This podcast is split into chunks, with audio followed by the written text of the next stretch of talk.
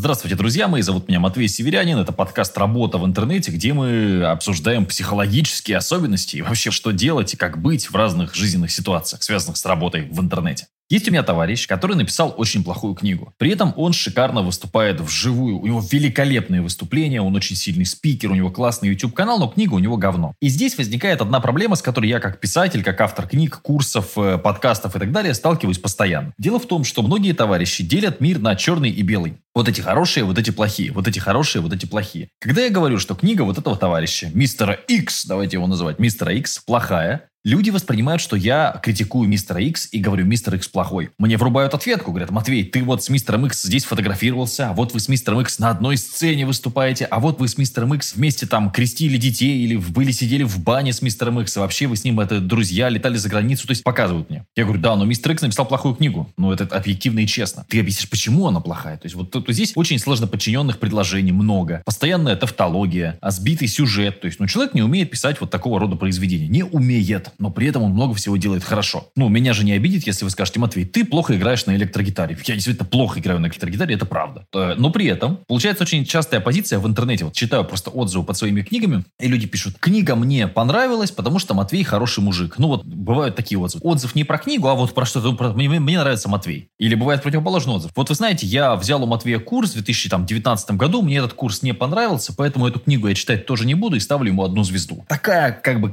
ну, обратная связь, обратная связь, назовем их, это критика, конечно, да, ну, обратная связь, она вообще ничего не дает. То есть, по, по идее, зачем нужна обратная связь? Чтобы сказать, слушай, вот здесь у тебя косяк, вот это тебе подтянуть, вот это супер, вот эта часть хорошая. То есть, я когда работаю там с учениками на менторстве, мы конкретно прорабатываем те моменты, которые не получаются, и я использую правила и красной ручки, то есть, я показываю ошибки, над которыми нужно поработать, и правила зеленой ручки. Я хвалю за то, что получается хорошо. Если человек написал классную историю, мы вчера с Васей правили его книгу. У него есть классная история, как он работал коком. Я говорю, а почему? Давай эту историю растянем, она интересная, это прикольно. Ты работал на корабле, черт подери, много ли людей работало на... То есть это классно. А есть вещи, которые он затянул и сидит там... Ну, соответственно, я говорю, братан, это ерунда, давай это выкинем. Но у нас почему-то принято, что вот или, или мы друзья, и, и если мы с тобой друзья, то я про тебя плохо говорить не буду никогда. Ну, то есть, э, если ты делаешь продукт плохой. Мне, например, наоборот, цени обратная связь от людей. Мне не очень интересно. Спасибо большое тем, кто оставляет позитивные отзывы, ставит лайки. Но с точки зрения вот пользы, намного полезнее, как говорит Матвей, вот это у тебя сделано лучше всех на рынке. Например, вот КМБ это лучше сейчас э, на данном этапе курс на русском языке, который позволяет быстро обучиться интернет-профессии и устроиться на работу. Это действительно факт, это понятно. Когда это говорят, это очевидная вещь. Ну, то есть, это факт. А когда говорят, слушай, вот в третьем блоке, второй урок, э, на 15 секунде есть ошибка, потому что эта информация устарела, нужно ее поменять. Вот это, понимаете, обратная связь, которая конструктивна. Но у нас, э, к сожалению, да, то есть э, очень четкое деление наши-ваши. Про этого сказал плохо, ну, соответственно, ты говоришь про него плохо. Сказал хорошо, ты говоришь про него хорошо. Я стараюсь оценивать человека и его продукт отдельно. Есть прекрасные люди, которые делают отвратительный продукт. Это не мешает мне с ними дружить, просто я не покупаю их продукт. Как вот MLM-щики. У вас же есть знакомые MLM-щики? У меня есть.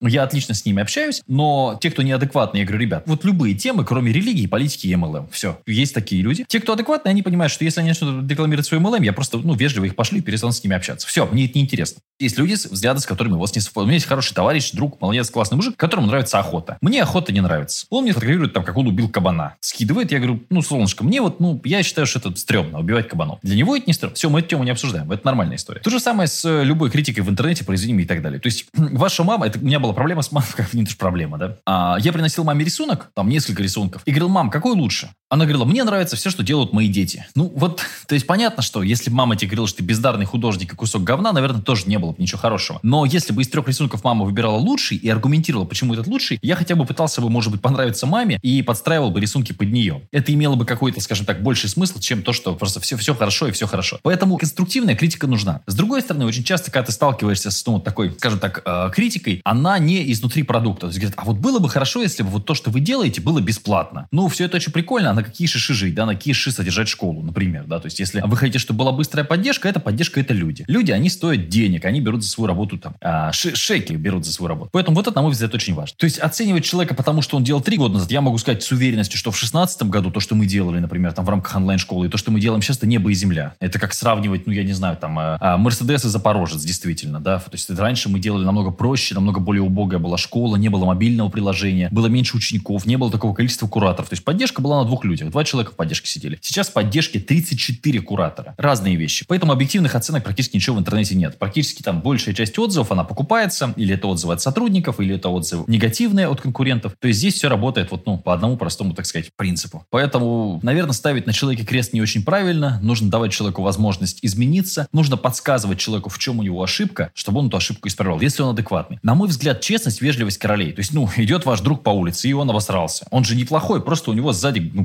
на штанах. Простите, ну просто это пример вам легко запомнится, да? Ну, то есть, он классный, он, у него шикарная речь, он пишет замечательные книги, но у него говно на штанах. Такая вот проблема. Ну, то есть, что нужно сказать? Нет, у тебя никакого говна нет. Ты слушай, что-то пахнет. То это нет, нет, а ты видишь, что у него говно. Он говорит, ну, что-то воняет. Что-то. Я говорю, не-не-не, все нормально, ничего не пахнет, тебе просто пока ты вот с моря, с моря, с моря душок этот потянул. Или нужно сказать, братан, ты просто, ну, обосранный, ходишь, поменяй штаны, а в остальном ты великолепный друг, мы с тобой там, как за каменной стеной, все, шикарно со сцены выступаешь. Ну, штаны обосрал просто. Ну, бывает всякое. Всякое бывает. Наверное, мне кажется, правильнее сказать. Люди обижаются на правду всегда. Ты говоришь, у тебя обосраны, что, что у меня обосраны штаны? Ну, просто это факт. Они, ну, вот есть штаны, они, ну, так вот, так, так вышло. Так вышло. Не знаю. Есть люди, конечно, которые совсем потеряли в моих глазах репутацию. Ну, когда человек постоянно там делает плохо, ну, наверное, у него соответствующая репутация. Но в целом я не считаю, что есть люди совсем уж радикально плохие и радикально хорошие. Об этом, кстати, книжка «Эффект Люцифера», что при определенных условиях люди начинают творить какую-то дичь. И башню срывают очень многим. Особенно многим срывает, когда у них звездная болезнь, когда они были никем, завтра у них какой-то пик популярности, ну, соответственно, здесь история такая часто. Как-то так. Поэтому не оценивайте, пожалуйста, человека по одному, двум, трем поступкам. Оценивайте конкретный поступок, конкретную книгу, там, конкретный фильм, конкретный продукт. Потому что это обычно очень разные вещи. Хороший художник не обязательно хороший повар. Помните об этом. Счастья, здоровья, удачи, любви.